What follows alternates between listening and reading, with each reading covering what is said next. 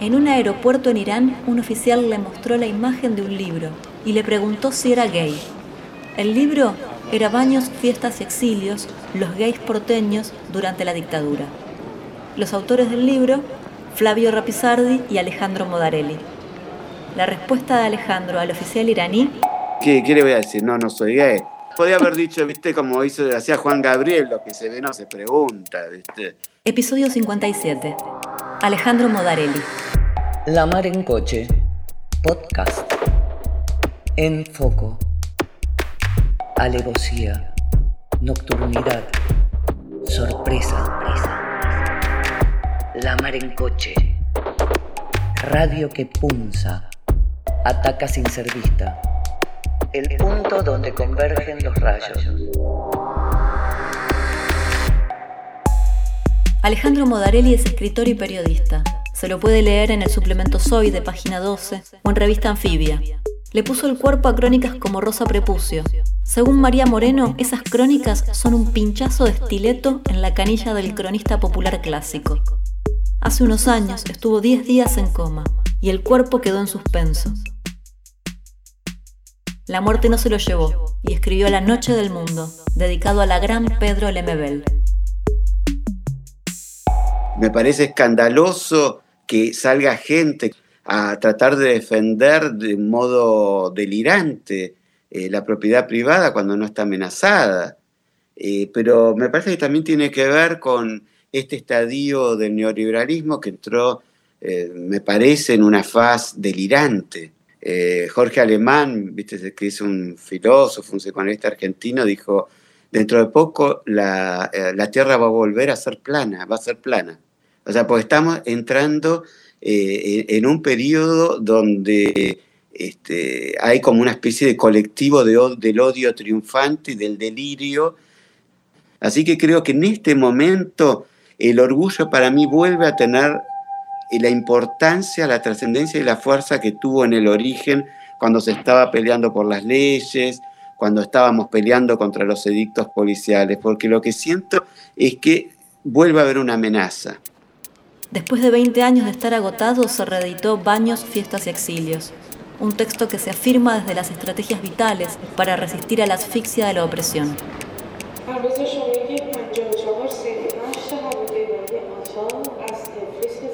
La primera edición fue en el año 2001.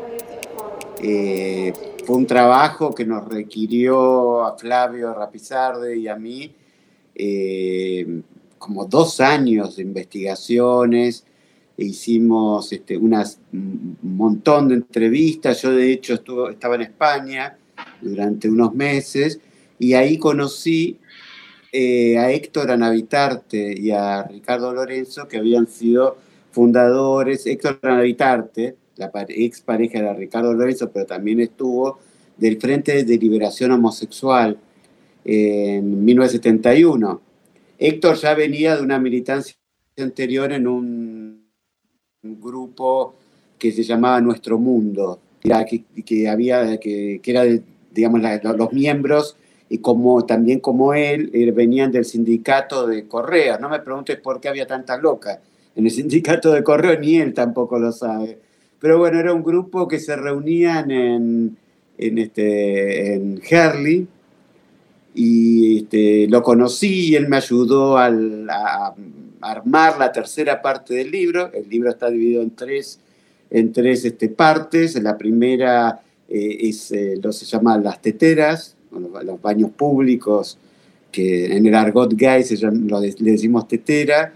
El segundo se llama las fiestas y el tercero los exilios, que es la parte más política. Las primeras dos partes, la primera, más que la parte política, la parte más, la parte este, de, más histórica porque digamos, política también hay una política de resistencia cuando uno eh, tiene que este, ser permanentemente audaz y aventurero para poder eh, subsistir en, una ciudad que estaba siendo eh, cautiva de, toda una maquinaria mortífera, ¿no? La dictadura. Así que, este, que, bueno, los primeros dos capítulos tienen que ver con una sociabilidad que era un eros, eh, que se oponía a ese orden de la muerte. ¿no? O sea, esas tres eh, partes son las que forman eh, fiestas, baños, exilios, los gays porteños en la última dictadura. Y la tercera parte, bueno, le tengo que agradecer a este, mucha de la ayuda como para reconstruir toda una época de militancia, a Héctor Anavitarte y a, otros más que ahora, bueno, tengo que empezar a revisar, pero Héctor Anavitarte, digamos que fue el que, fue el que más me, ayudó en eso. Yo, estaba justamente en ese momento viviendo en España durante unos meses. Y este, ese libro creo que por algún motivo, quizá por una vacancia que había en cierto tipo de, de libro que también se usó mucho en la academia, que tenía que ver con la sociabilidad. Tomamos, digo la sociabilidad gay porque no nos quisimos apropiar de hacer una historización de la sociabilidad este, lésbica y, este, y tampoco quisimos adentrarnos en el tema travesti, eh, si bien mencionamos algunas travestis, eh, preferimos que, bueno, que ya empezaban a ellas a tener sus publicaciones, eh, Luana también había empezado a hacer el trabajo con Josefina Fernández, o sea que nosotros quisimos eh, circunscribirnos a lo que era las propias, la propia comunidad gay, la sociabilidad nuestra y no hablar en nombre de, otras, eh, de otros colectivos. Así que este, por eso ese, bueno, ese libro se convirtió en un libro que tuvo una cierta importancia, tanto en la academia, eh, como también este, para la generación de los más jóvenes. Quería saber cómo se vivía antes del orgullo, ¿no? Antes de, lo que, de, que ese significante brillante que llamamos orgullo y que pienso hoy día es necesario volver a abrazarse con fuerza porque estamos viendo cómo están avanzando los neofas, el neofascismo ¿no? en el mundo y, y tratar de, de, volver a, abrazarnos con la misma intensidad que en el origen. Y en ese sentido, y ya que lo mencionás, mencionaste a este Eros y mencionás los abrazos eh, y este neofascismo que nos rodea también, y, preguntarte un poco también cómo, por, por, esta figura de este, de este Eros, por la necesidad de la reivindicación de esta resistencia eh, afirmativa en la vida. Sí, viste, el, el, Eros es la afirmación de la vida. ¿Viste? Es, este, abarca no solamente, uno, lo tiene demasiado a veces este, como, como conectado con la idea de la sexualidad, de, la sexualidad, y el Eros también es afirmación eh, y acción. ¿Viste? De pronto un activista también está, estamos todos atravesados por, por un eros que nos lleva a, luchar muchas veces, a veces, eh, muchas veces a veces. Eh, estamos, eh, hay toda una tradición de, la negatividad, ¿viste? Desde, el no, ¿viste? Que, atraviesa el tema de los reclamos en, el activismo, en, las denuncias, en, determinados libros donde queremos este, historizarnos. Y de pronto, viste que la, creación es una forma, este, este, podemos también crear desde la afirmación. Y yo creo que lo que tratamos de hacer con el libro aquel era el tema de afirmarnos, de afirmarnos en un eros, o sea, de hacerlo desde aquello que fuese vital, eh, sobre todo porque nuestra sociabilidad, eh, nuestra forma de amar, nuestra forma de desear, nuestra forma de seguir este, en la acción militante, eh, incluso en, momentos previos a la dictadura, tenía que ver con esa forma creativa de vivir y de sentir. Este, por eso yo creo este, es la importancia eh, de, sobre todo de, afirmarse en ese eros en los peores momentos. O sea, de qué modo en, en un momento como aquel eh, nosotros los gays que vivíamos asediados, perseguidos, atravesados por el estigma, que habíamos nacido, como decía Carlos Jauregui, en un territorio enemigo que era la familia. Porque eh, a diferencia de la comunidad eh, judía, que con las que tanto se nos compara, con el tema del estigma, los gays volvíamos a la casa la casa familiar y volvíamos a un territorio que seguía siendo enemigo. O sea, de que este, esa forma de vivir, eh, de afirmarnos en nuestra forma, en nuestro deseo, eh, esa forma eh, de, de, hacer de la ciudad territorios nuestros, de hacer, de ir trazando cartografías del deseo en la ciudad, es una forma de resistencia política también. Es tan necesaria cuando en la dictadura nos habían quitado cualquier forma de poder encontrarnos y de poder este, comunicarnos entre nosotros. O sea, los lugares de encuentro habían dejado de existir.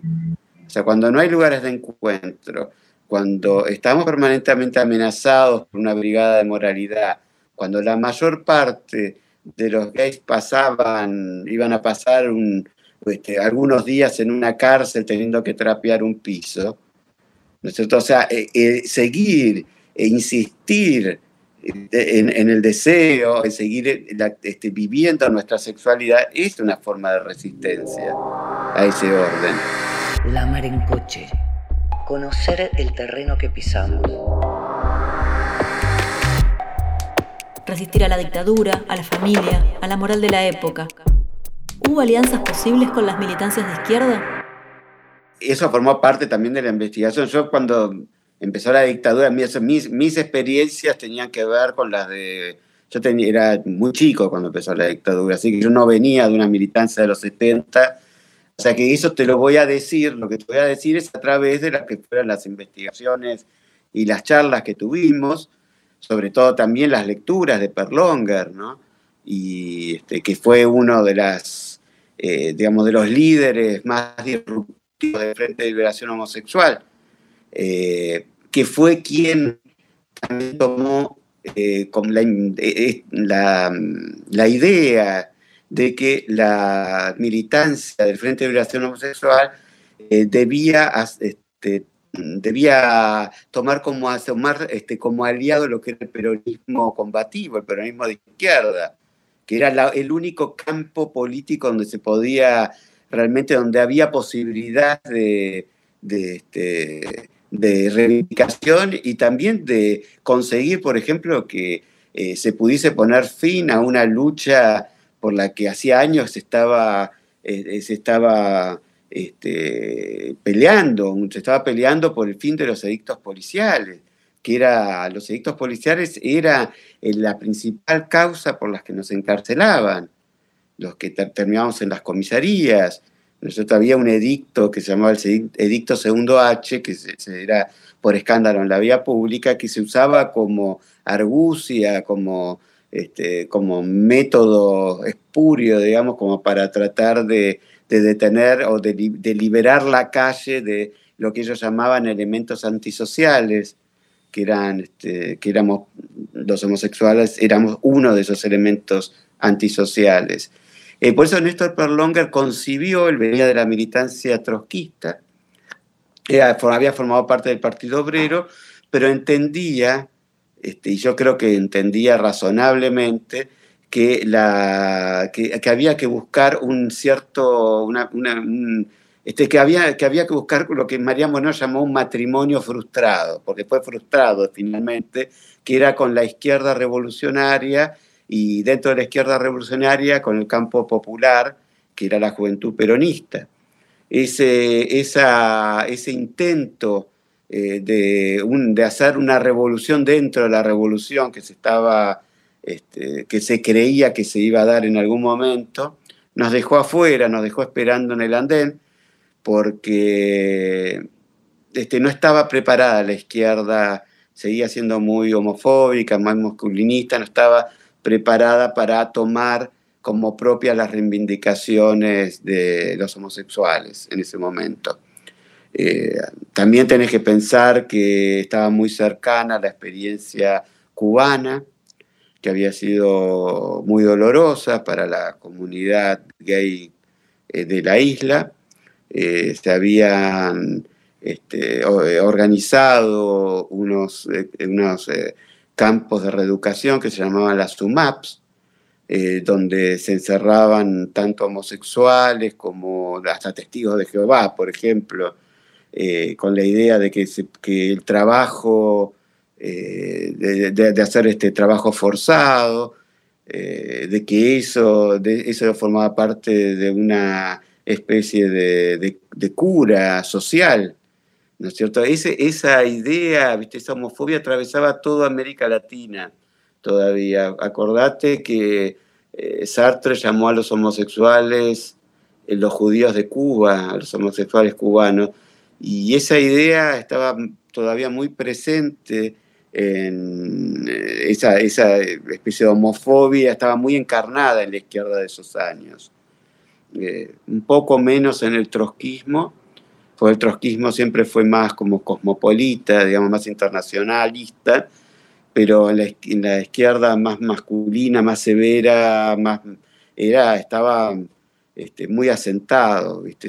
o sea que fue un, un intento del Frente de Liberación Homosexual que terminó eh, frustrado, que fue intentar este, eh, tomar como aliados y, crear una coalición eh, con, la izquierda revolucionaria que no funcionó. ¿Viste? Ya el mismo Frente Homosexual funcionaba también como coalición de grupos. había, estaban las feministas de la época, este, no, se puede dejar de mencionar a Sarita Torres. Eh, también había unos cristianos gays, eh, había prostitutas que trabajaban dentro del Frente de Liberación Homosexual. O sea, también la idea era coalición, este, había una coalición en marcha, una coalición que estaba de algún modo empezando a funcionar con el feminismo. Para Perlonga, acordate que él creía que la liberación gay era era un desprendimiento final de la liberación de la mujer, de la liberación femenina. que, estaba, que era como una especie de continuo. Era el último escalón era de la liberación sexual, era la liberación homosexual. Ale, la, la fiesta es una reivindicación también de, de, lucha, de reivindicación de ceros bueno, es que también la alegría no está mal reivindicarla, eh, también la militancia, también se milita desde, desde la alegría, ¿no? ¿no? Es inseparable, me parece, si no, el activismo deja de ser eh, un acto de amor y, también hay que reivindicarlo desde la alegría.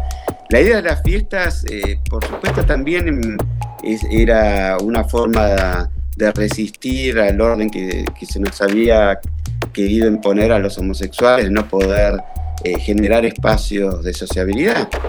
Entonces, por supuesto, habían, si se abría una disco, antes de, los, de la dictadura existían algunas discotecas, pero ya con la dictadura, si llegaba a ser posible que abriera alguna disco, la, cerraban a la semana. Pero había un espacio, había una, una, eh, zona que, este, que operó, que funcionó como una zona más o menos, como si liberada para la sociabilidad eh, homosexual, que eran las Islas del Tigre. Eh, las Islas del Tigre, incluso bajo la dictadura, se organizaban carnavales que eran en un espacio privilegiado, nosotros para, eh, para, la, para la reunión, para, para eso que, que vos decís que, va más allá de la alegría. Por supuesto, va más allá de la alegría porque era una forma también de, eh, de, encontrarnos. Eh, es una forma también de, de que la identidad también se vaya como consolidando una idea identitaria. Porque nuestra identidad también, por supuesto, se forma a través de esa sociabilidad. Entonces, este, cuando uno deja de tener contacto, sobre todo los más chicos, piensan que uno es el único que, es la tierra que es, este, que es gay. Entonces uno, en mi caso, por ejemplo, te cuento que, yo había ido a un colegio católico y pensaba que no había otra persona en el mundo que sintiera, deseara o se enamorara como me enamoraba yo. Y tanto esas cosas de esa sociabilidad de los andenes ferroviarios, eh, la tetera, que había como reuniones en los andenes. Y supongo que para los mayores, para los que eran más grandes, poder este, participar de la fiesta, de una de esa idea de, de, la buena vida, ¿viste? Porque también era una forma, eh, digamos, de darle un poco de respiro a las cosas. Era de organizarse, eh, era de, organizar un día eh, cada tanto, esto de poder compartir con el otro y poder compartir en los términos en que están este, de, nuestra identidad, ¿no? Por eso también es las fiestas en ese sentido eran resistencia. El carnaval es, también lo decía Perlonger, no es el cuerpo vibrátil del carnaval, que se opone tanto a la, a la, a, la idea esta de la frigidez capitalista de ese entonces. Ahora el capitalismo se encargó de, de promover el deseo como para tomarnos cautivos como objeto también de, consumir, como consumidores. Pero en esa época el capitalismo eh, tenía, no, éramos, no formábamos parte de los homosexuales, estábamos expulsados de lo que era este, la idea de, una, de una vida sana dentro del, capitalismo. Así que bueno, nosotros lo que hacíamos, lo que hacían por ahí gente más grande que yo era este, poner ese cuerpo vibrátil a funcionar en, aquellas fiestas, en aquellos carnavales. Todas las precauciones posibles deben ser tomadas para evitar un desenlace adverso o un aniquilamiento. La mar en coche. Ir con cuidado o no ir. ¿Qué significa el orgullo para vos hoy?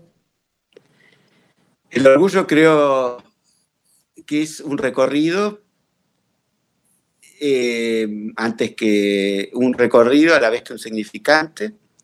Ese recorrido tiene, tuvo distintas este, acepciones.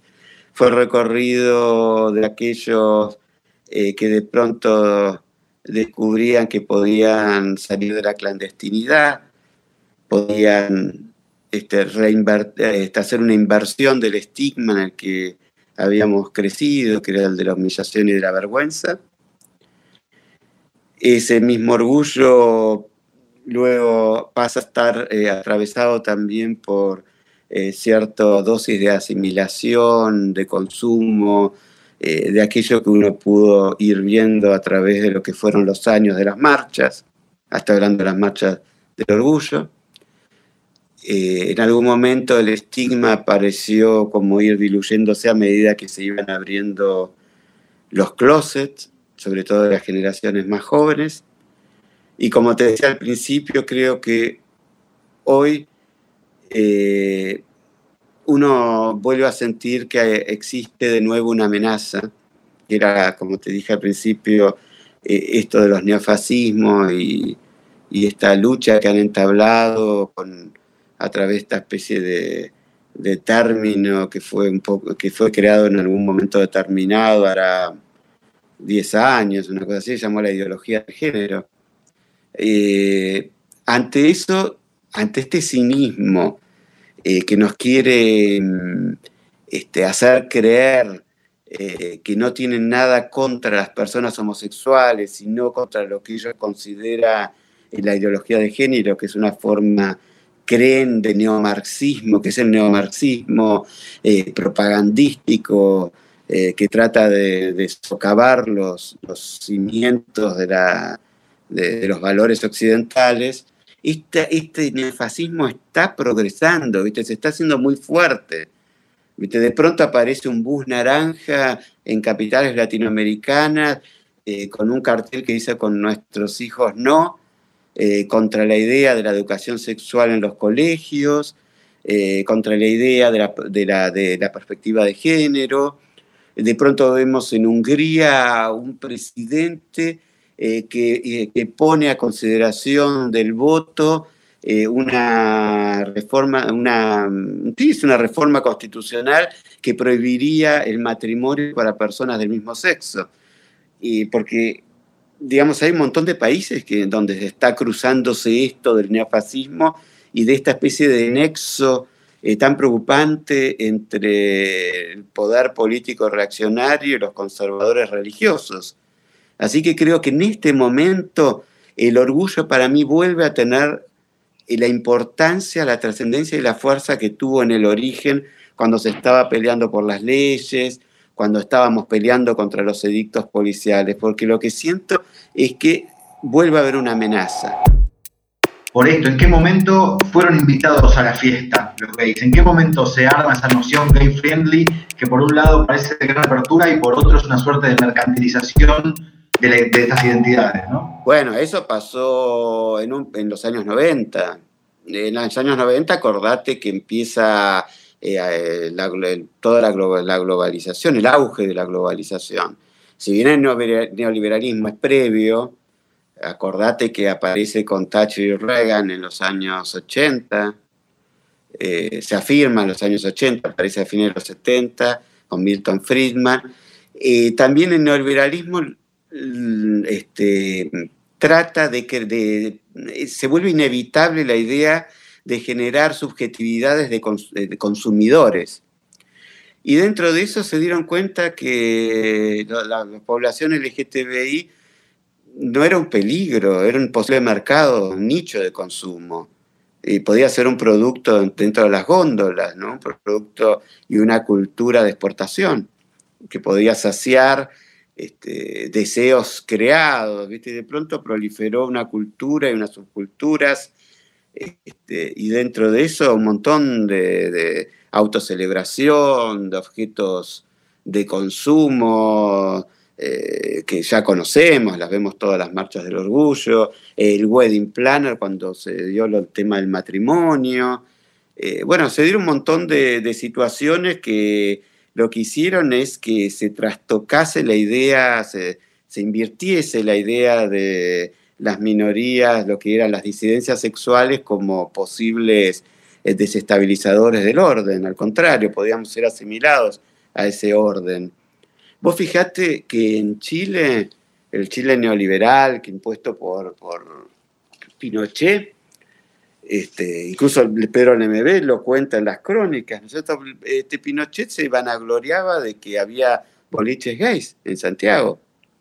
Yo no sé si sabías eso o sea, no era la dictadura argentina. La dictadura argentina tenía una fuerte impronta de catolicismo militante. Pero, por ejemplo, Chile este, permitía los boliches gays y este, incluso había toda una subcultura marihuanera. Este, esto, esto dentro de la imposición de todo un modelo, todo un laboratorio neoliberal. El laboratorio neoliberal con Pinochet no llevó no, no, no, al contrario, lo presentó como una especie de simulación de mente abierta, de apertura. Miren, esto, ¿qué, ¿de qué dictadura me hablan si hay boliches gays? ¿De qué dictadura me están hablando si hasta los homosexuales, los maricones pueden salir por la calle sin que los, nadie les diga nada, etcétera? Si bien esto era en parte bastante restrictivo, ¿viste? Porque los pacos, la policía de allá seguía siendo bastante este, persecutoria, ¿viste? O sea, había lugares cerrados. La calle seguía siendo un ambiente bastante peligroso. Pero lo que te quiero decir es cómo el neoliberalismo, para esto te estoy poniendo el ejemplo de Chile, no, este, digamos, este, más que vernos como posibles desestabilizadores de un orden, lo que nos vio era como posibles consumidores de un mercado y una subjetividad eh, que podían cuadrar perfectamente eh, como objetivo para, eh, para imponer sus. Para, para, imponernos una especie de. para imponernos una serie de deseos a satisfacer mediante la oferta y la demanda, ¿no? En ese momento, en los 90, creo que fue que surgió lo gay friendly. Episodio 57. Alejandro Modarelli.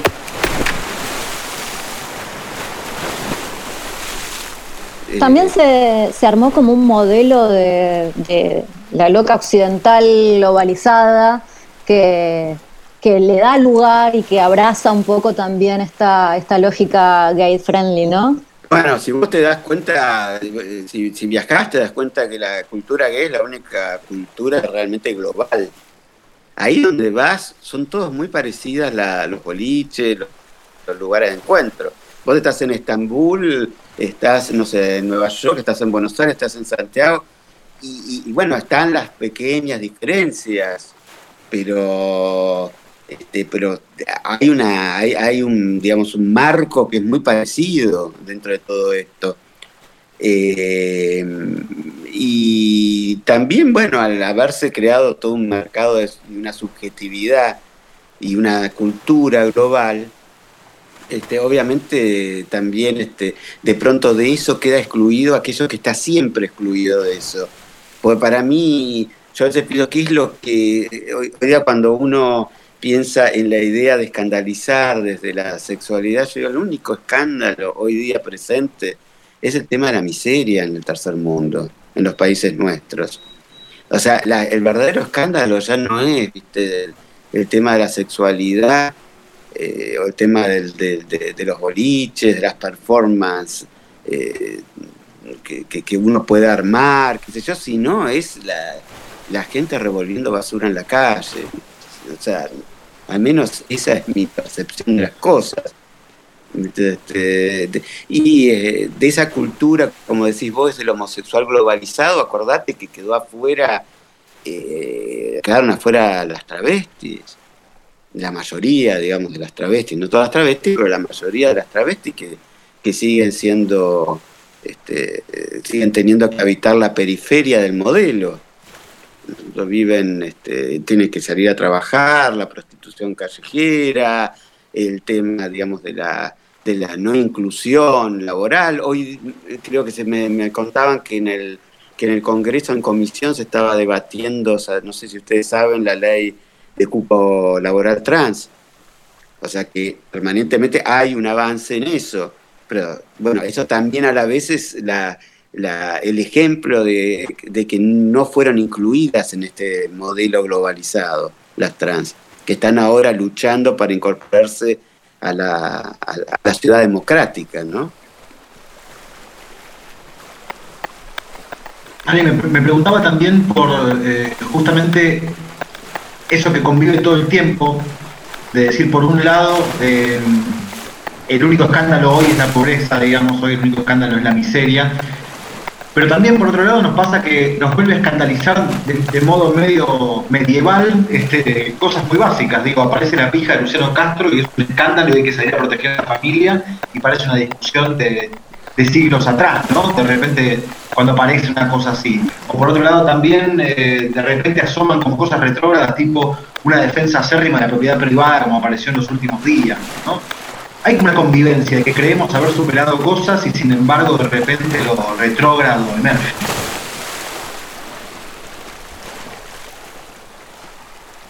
Eh, no, no, yo creo que no, no, se superó nada. O sea, yo no hablo de sexualidad, me parece que en este momento eh, los escándalos son simplemente cuestiones mediáticas que pasan y se olvidan al otro día.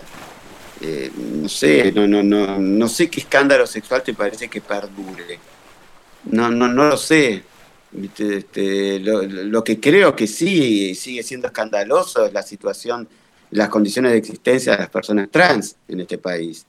Eso sí me parece escandaloso. Me parece escandalosa la situación en que se vive en las periferias, en las villas. Eso me parece escandaloso. Me parece escandaloso que salga gente, como decís vos, a tratar de defender de modo delirante eh, la propiedad privada cuando no está amenazada. Eh, pero me parece que también tiene que ver con este estadio del neoliberalismo que entró, eh, me parece, en una faz delirante. Este, hay como una especie de colectivo de, del odio triunfante y del delirio este, que te puedo, que el ejemplo está en, el presidente de Brasil que no se puede creer que exista. Bolsonaro con su discurso, Trump con sus discursos, este, diciendo que se inyecta en la bandina.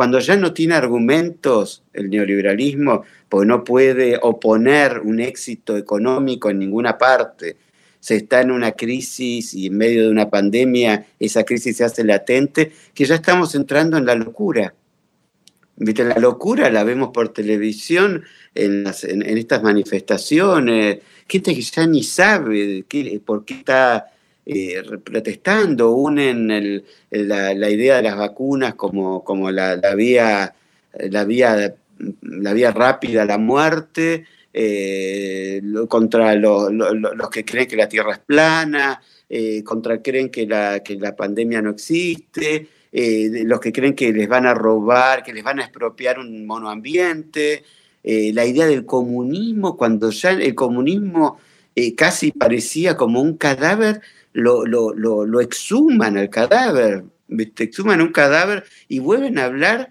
de la posibilidad de que la Argentina se convierta en un país comunista, ¿viste? Un nivel de delirio que solo eh, creo que puede ser festejado por aquellos eh, que son los impulsores, por una Patricia Bullrich, eh, por toda esta gente que creo que se debe estar literalmente cagando de risa mientras ven a esta gente este, pedir por, por, por Vicentín. ¿viste? Por eso te digo, se está entrando en una frase delirante, psicótica, que hay que ver si no es esta, la única forma del neoliberalismo de poder eh, disimular su fracaso. ¿no? no sé qué opinan ustedes de esto.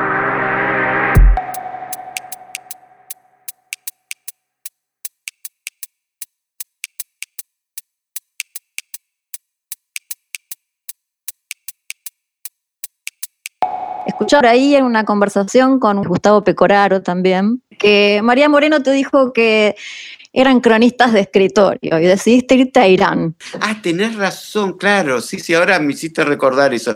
Pensé que lo de Irán era previo a lo que me había dicho María Moreno, no, fue después, es verdad eso. Yo no sé dónde, ¿yo se lo había dicho a Pecoraro, Gustavo, eso?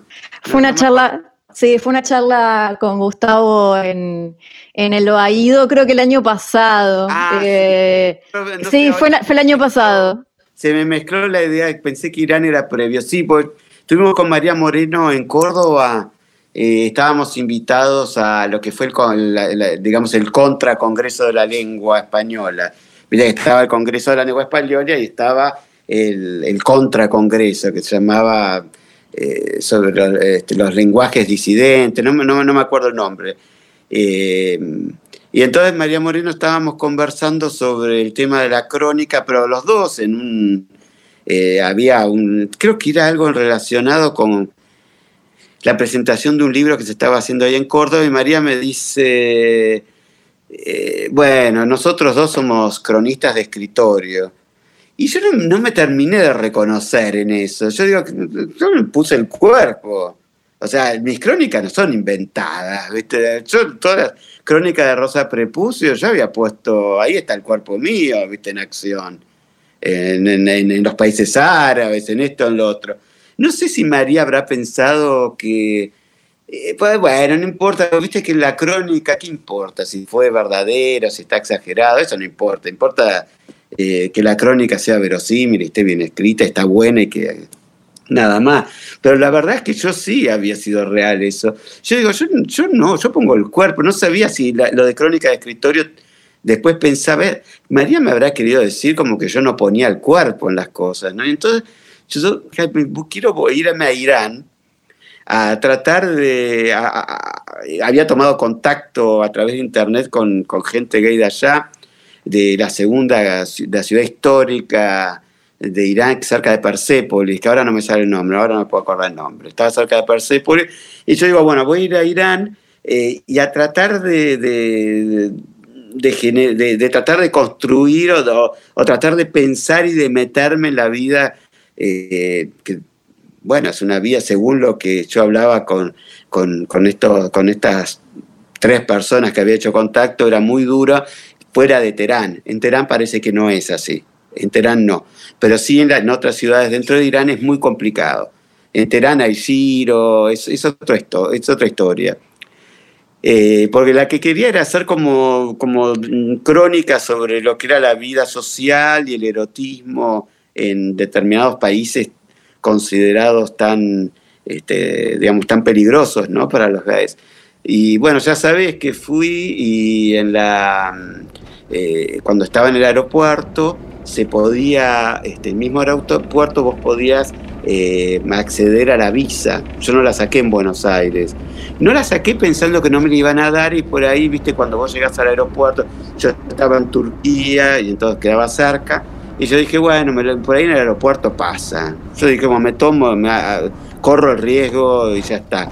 Como tampoco había pagado hoteles un día porque no se podía, no funcionaba las tarjetas de crédito, no podía sacarlo desde acá, sino que tenés que tener una tarjeta que se saca en Irán, tarjeta para, para la, plata plástica, el dinero plástico. Entonces tampoco me preocupaba, me preocupaba porque no iba a perder la plata de todo de 10 días. ¿no? Eh, siempre sí el viaje entre Irán y, Turquía.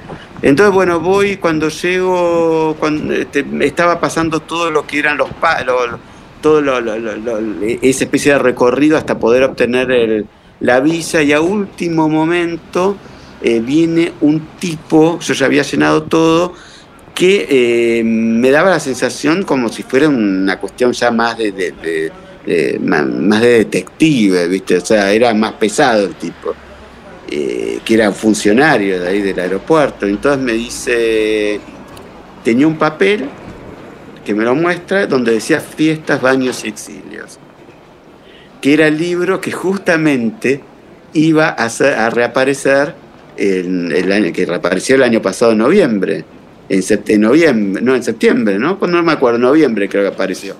Pero bueno, ya se estaba anunciando que iba a reaparecer el libro. Y entonces este, me dice, you eh, si yo era autor, escritor, y yo le dije que sí, yo en la visa había puesto que eh, porque es real, trabajo en capacitación en el Ministerio Público Fiscal, pero no había puesto ni periodista ni nada porque dije no me van a dejar entrar. Cuando dije que era autor y me, me preguntó si yo era gay, yo estaba con un amigo al que también le pregunté si era gay. Y obviamente, viste, había visto, me había googleado y había visto las fotos de, loca de atar, loca desatada, un montón de fotos, eh, artículos, cosas, y ¿qué, le voy a decir? No, no soy gay. Podía haber dicho, viste, como hizo, hacía Juan Gabriel, lo que se ve no se pregunta, viste. Pero eso hizo que no, no me, deportaran.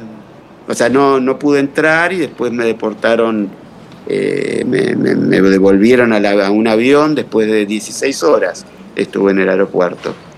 Con mi amigo nos devolvieron a, a Turquía, que fue una experiencia, no en el aeropuerto de Irán, yo supongo que debe ser mucho peor estar en el aeropuerto en, Estados Unidos por el maltrato. En Irán no me maltrataban para nada. En el aeropuerto al contrario. Pero más fue maltrato fue mayor en Estambul porque pensaban, no sabían por qué me habían deportado. Al principio no había razón, tenían que investigar, etcétera. Pero bueno, así que era medio injusto esto de periodista de escritorio, me parece. Así que no sé, me pareció como que bueno, que ahí yo quedaba la prueba, mirá, me deportaron, me fui ahí a, a, los países más peligrosos del Medio Oriente.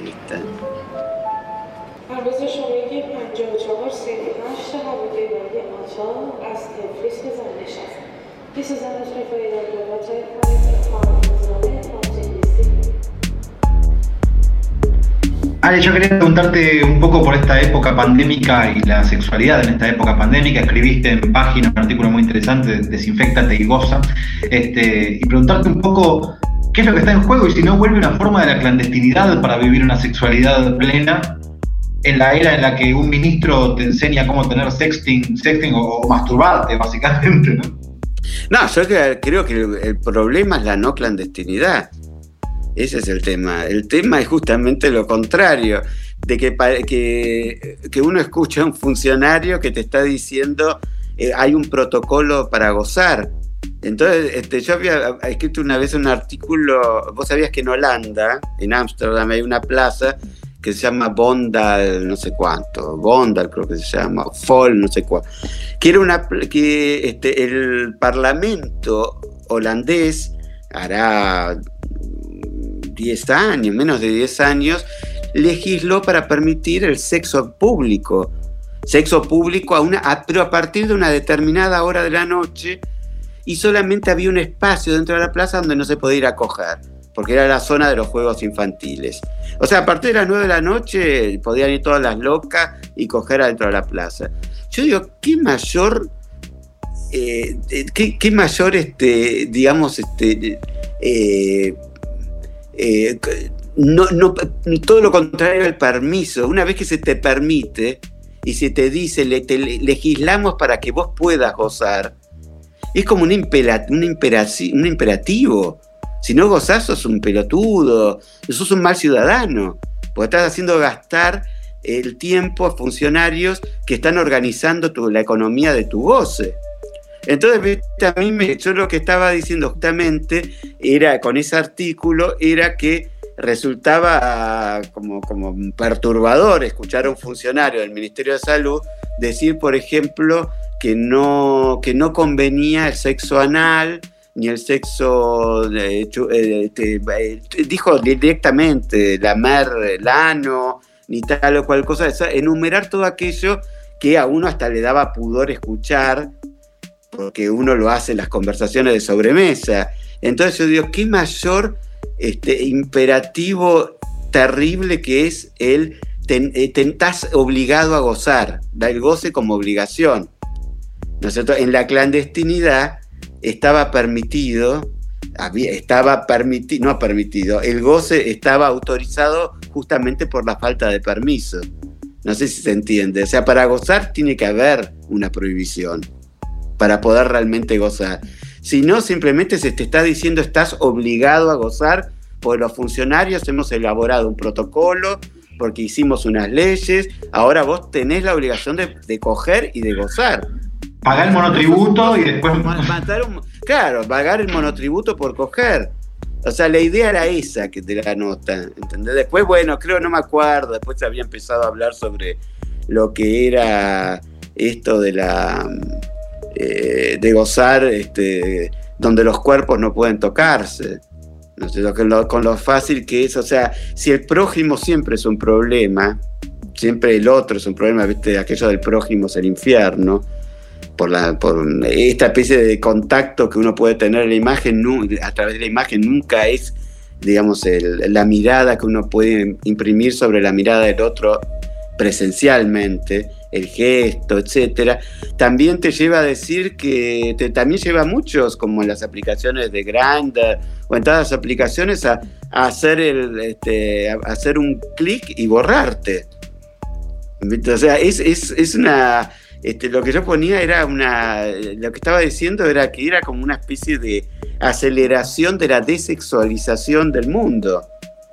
¿Viste? Porque ¿qué está? una vez que uno retira el cuerpo, ¿Viste? ¿Qué queda? Es, la forma, es una sexualidad eh, como eh, una sublimación represiva de la sexualidad. ¿Entendés? O sea, eh, la desublimación represiva. Yo desublimo, estoy obligado a gozar, no sublimo la sexualidad, pero a la vez es una cuestión represiva porque no estoy poniendo el cuerpo. El cuerpo no está presente ahí, sino la imagen. En cualquier lugar se puede poner una carga considerable de explosivo, la mar en coche. Foquismo radiofónico. También esto de la pandemia me hizo recordar un poco ciertas conductas ciudadanas a lo que fue al principio el tema de la pandemia del SIDA. Viste, este, de pronto empezó a haber una cuestión de, de, terror a la sexualidad, de sexualización también. Y la persecución, ese, micro, ese fascismo de aldea que hubo al principio del SIDA, que llevaba, por ejemplo, a, este, a, un padre a matar con una escopeta al hijo en Estados Unidos cuando se enteraba que era seropositivo. Y ni que decir, pues eso me lo acuerdo yo, gente eh, el, que había sido director de una revista en la que yo trabajaba, que terminó muriendo este, por VIH-Sida, que tenía terror de ir a visitar a algún amigo que sabía que era positivo y si iba, se, lavaba, se lavaba las manos cada cinco minutos. O sea, esa idea permanente de, que uno podía, vivía en un mundo este, en, el que el cuerpo estaba permanentemente amenazado, la integridad, el cuerpo, la vergüenza. Y esto había una, una, cuestión que yo no sé si se acuerdan cuando los primeros días de la pandemia, que no me acuerdo qué canal de noticias, que fue justamente con las cámaras a un hotel alojamiento, cuando, se, cuando la cuarentena se impuso, el mismo día había un grupo de, de gente que había roto la cuarentena y, o que la cuarentena los agarró a las cero horas en un hotel alojamiento y fueron, había, estaba la policía y estaba la gente que estaba dentro de la, del hotel alojamiento, la habían sido sacados y estaban, estaban contra la pared como si hubiesen robado un banco. Y, este, y eso, me, e, e, eso, ese fascismo, eso que forma parte ¿viste? de un aparato represivo casi, casi fascista. O sea, yo estoy a favor, la cuarentena estoy totalmente a favor, estoy totalmente a favor de eso, pero no de ese, tipo de, conductas o de desprendimiento fascista que produce la cuarentena. Y sobre todo los excesos que hubo, los excesos, las brutalidades que hubo de, los aparatos de seguridad, ¿no?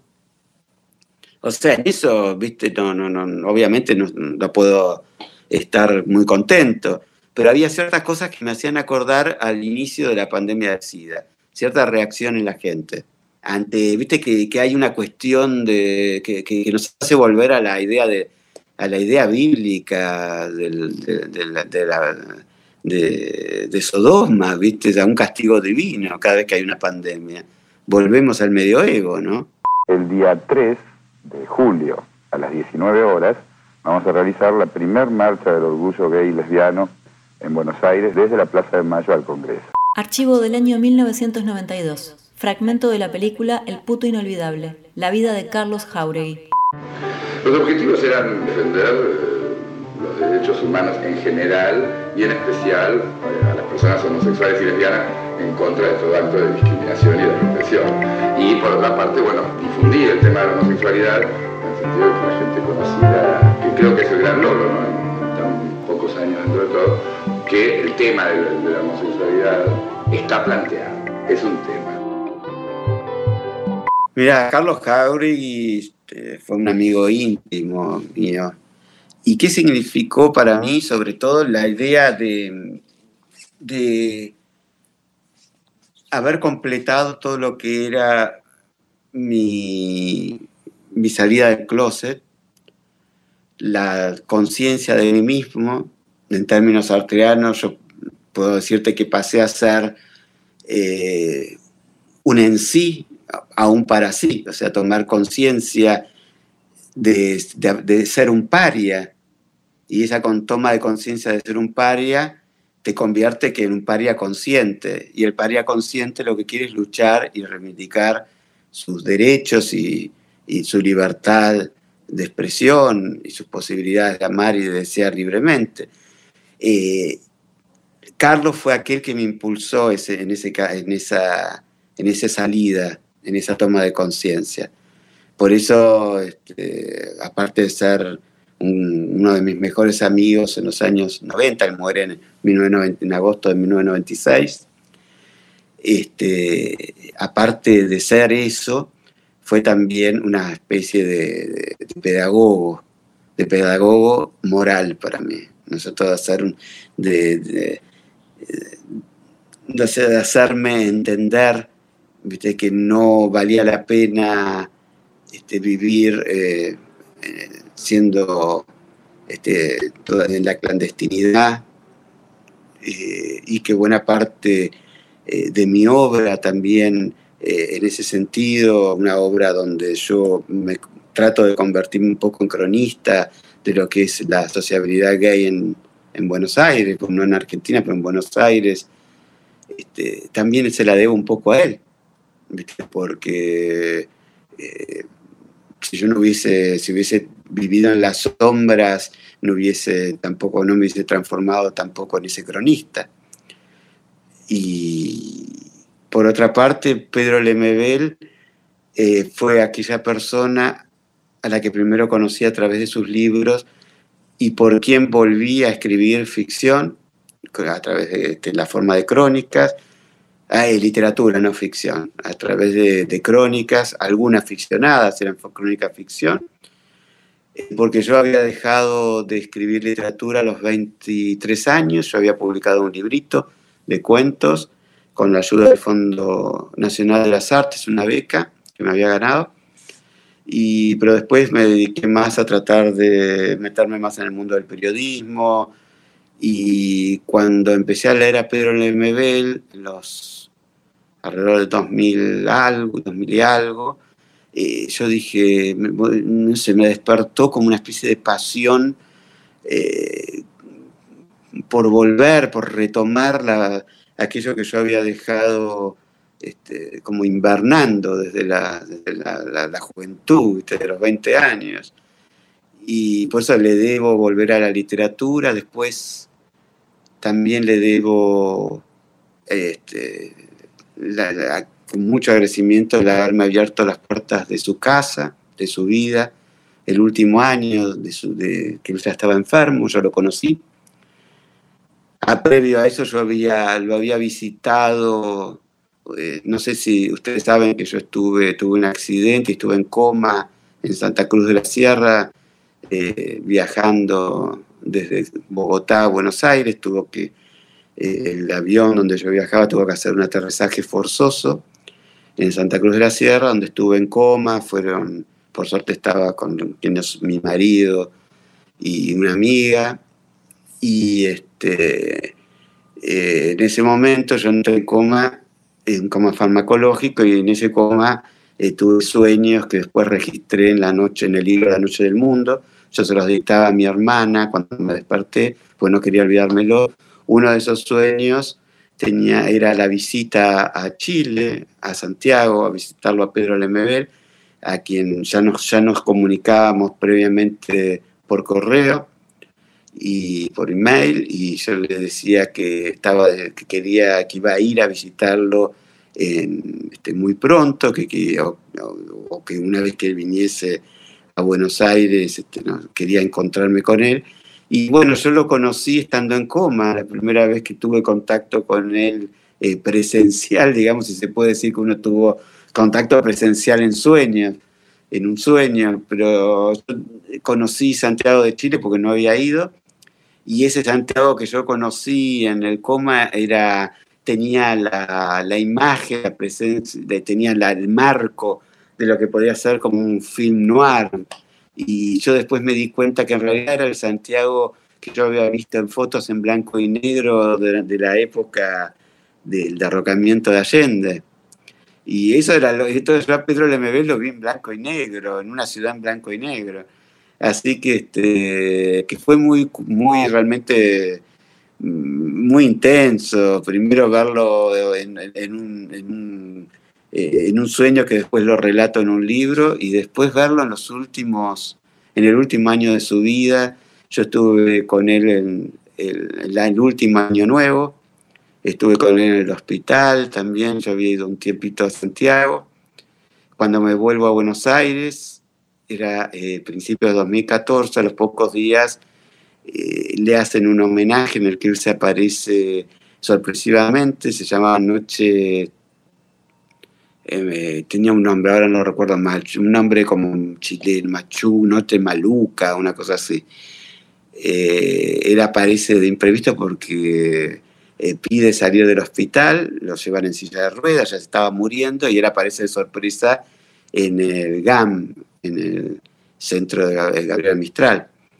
Y es presencia en sus últimos días, tres días de vida, lo que había sido un homenaje que estaba, había sido planificado, digamos, casi póstumo. O sea que también es un privilegio, ¿no? Estar en un homenaje que está planeado para después de tu muerte y estando vos vivo. Así que, este, pero yo ya me había vuelto a Buenos Aires, así que cuando él muere, este, lamenté no haber podido estar, sobre todo en esos funerales locos que, que, duraron, que fueron los funerales este, eh, donde desfilaron los mapuches, feministas, comunistas, eh, todo lo que se te ocurra de las periferias de Santiago, y de los grupos, los grupos este, humillados, este, y, algunos, y algunos políticos que se habían colado, ¿viste? porque en esa época estaba bien decir que uno apreciaba al MBL y apreciaba la obra del MBL. Hasta Bachelet fue a visitarla al hospital, ¿no?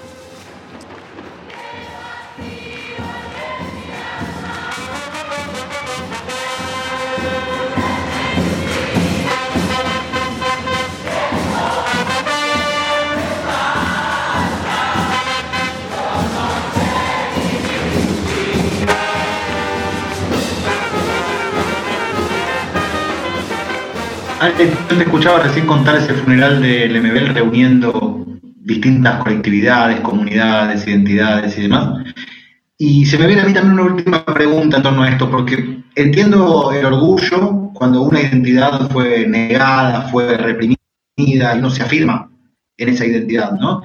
Y a la vez me pregunto si las definiciones identitarias no impiden la construcción de un denominador común, digamos, para construir otro mundo. ¿Cómo hago para encontrarme entre identidades en una idea mayor a mi propia identidad, ¿no? De algún modo, ¿cómo hago que mi identidad sea permeable a otras para luchar por un bien común que va más allá de mi colectividad de mayor representación? Y bueno, mira, quiero entender la pregunta tuya. Me parece que la cosa pasa por la por formar este digamos el activismo, la lucha que uno desde nuestras organizaciones, desde desde los lugares de donde pedimos, reclamamos, eh, sepamos que tenemos que crear este, alianzas, coaliciones con otros grupos vulnerados, eh, precarizados. Este, por eso me parece tan importante, primero, sí, la, alianza que se ha creado con, con el movimiento de mujeres, eh, también este, entender ¿viste? Que, no basta con una eh, simplemente con, eh, guardarnos una especie de identidad que termina siendo em, como relativamente cómoda porque es la que no, donde, nos, donde nos, mejor nos expresamos. aparte una identidad que, bueno, como decía Leo Bersani, la homosexualidad es un punto de partida para distintas opciones ideológicas y políticas, eso lo sabemos.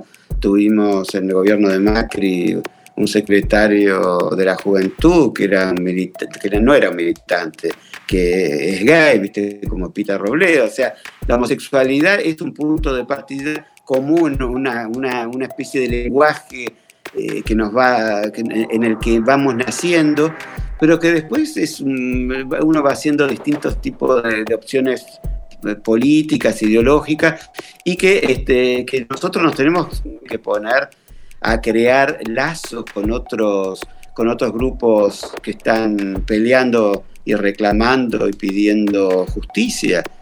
Y acordate, ¿viste? la famosa consigna este, que era eh, de gays por los derechos civiles y pasó a la comunidad homosexual argentina, que, que en el origen de nuestra lucha está el deseo de todas las libertades, o sea, todas las libertades, todos los grupos vulnerados. Este, en eso tenemos que entender que parte de ellos está también en nosotros, en cada uno de nosotros, que uno siempre es extranjero para uno mismo.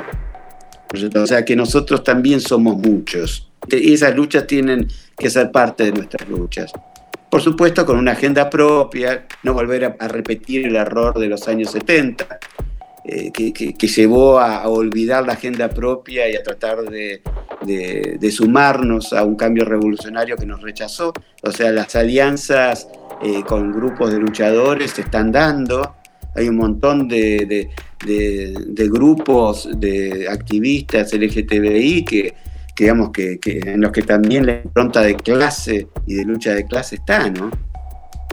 Si es que existe hoy algo así como lucha de clase, digamos, bueno. Sí, existe la lucha de clase, yo creo que sí, sigue existiendo. Sí, ¿no ves que están caceroleando? Escúchame. Por supuesto, había, no sé, un, un este, famoso como cretino multimillonario yankee que dijo, la lucha de clase existe, claro, y nosotros la ganamos. La Mar en Coche somos Maru Valjuter, Ariel Izajarov, Celina Sereno, Diego Escliar. Locución artística, Carmen Valiero. Textos artísticos basados en La Guerra de Guerrillas, de Ernesto Che Guevara. Todos los episodios en marencoche.wordpress.com y en Spotify.